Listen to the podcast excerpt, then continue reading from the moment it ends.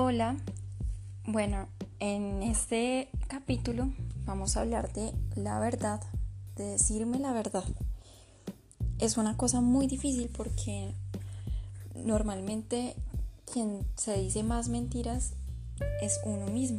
¿sí? A veces uno se autoengaña con tal de hacerse las cosas menos dolorosas.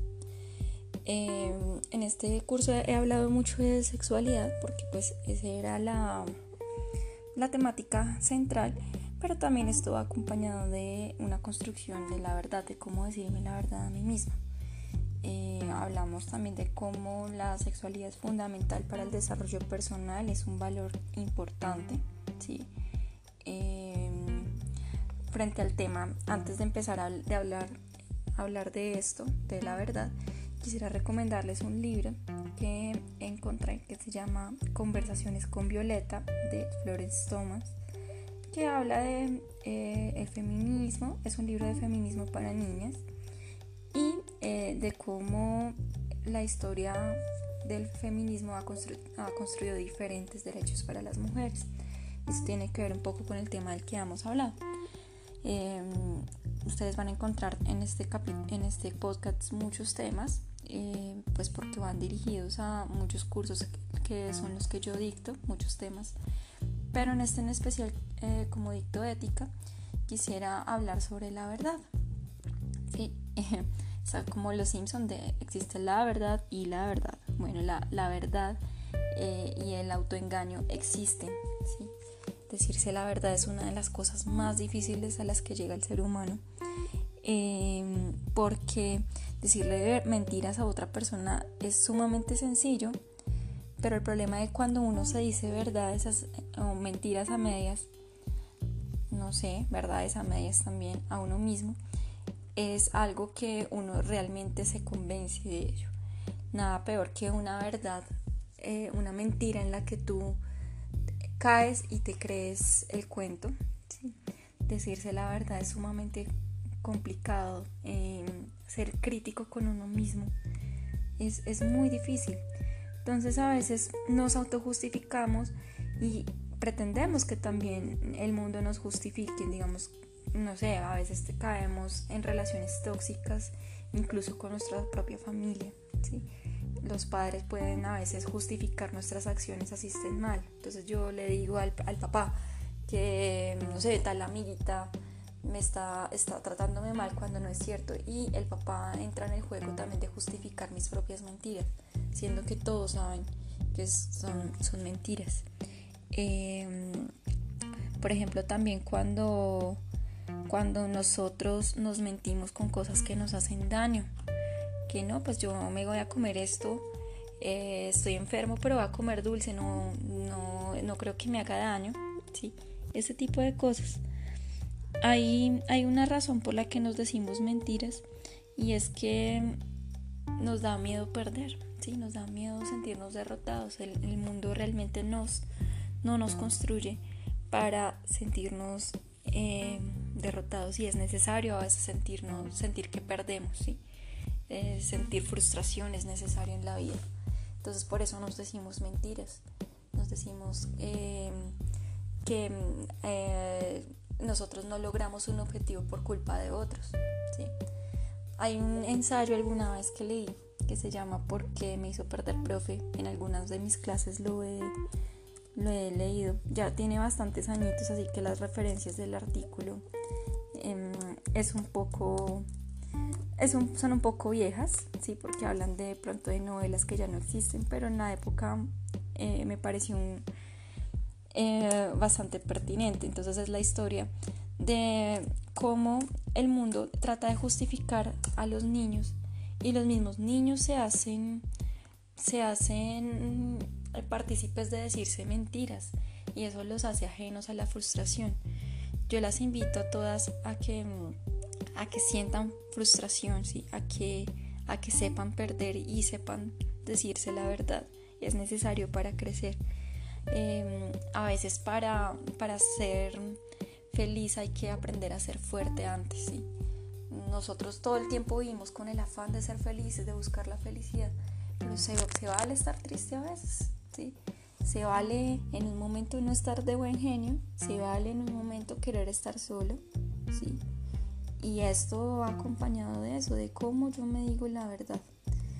Quería leerles un poquito del artículo eh, que les estoy contando. es un blog, de hecho es del 2012, es muy viejito. Estamos hablando de, un blog que ya pues parece que, pasó su caducidad, pero que mm, me parece que aún sigue siendo pertinente. Eh, digamos, la pregunta, el, se llama ¿por qué me hizo perder profe? A mí eso me lo han preguntado mucho mis estudiantes. Por ejemplo, también me dicen, profe, usted no me revisó la tarea. Y yo no, es que usted no me la presentó. Eh, siempre es como un afán de justificarse por errores de los demás. O, que yo no entregué la tarea porque, eh, no, no sé, hubo mil razones, pero nunca es mi culpa, ¿sí?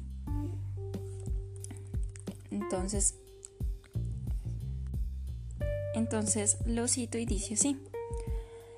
Eh, ¿Por qué me hizo perder profe? Es la pregunta que con más insistencia se hacen los estudiantes. Juran que sus calificaciones no son el resultado de su trabajo y esfuerzo, sino del afecto o la animadversión que por ellos profesa el docente. Lo curioso del cuento es que hasta ahora no he escuchado de labios del primero la expresión ¿por qué me hizo ganar, profe? Mis éxitos son mi entera responsabilidad. Reclamo para mí todo el mérito. Los únicos y directos responsables de mis fracasos y de mis malas notas son en su orden. Mis profesores, malditos, me tienen bronca. Luego hay seguidito, asomando la nariz vienen mis padres, que no me dejan hacer lo que me entra en gana y de vez en cuando les da por subirme el tono de la voz y eso me trauma, me trauma feo.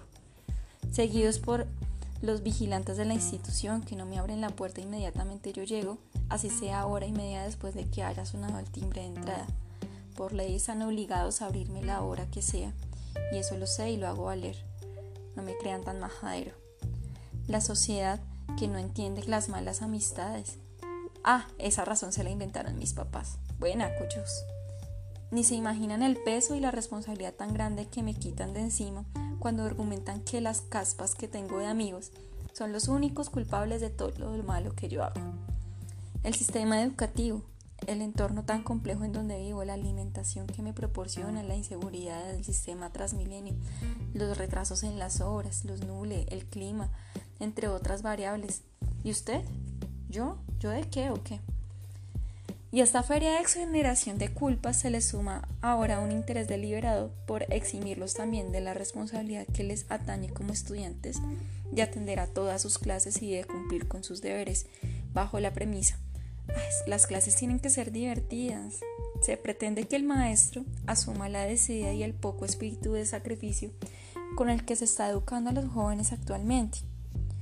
Usted es el culpable de que yo pierda, Usted es el culpable de que yo no preste atención a sus clases. Eso dicen los jóvenes.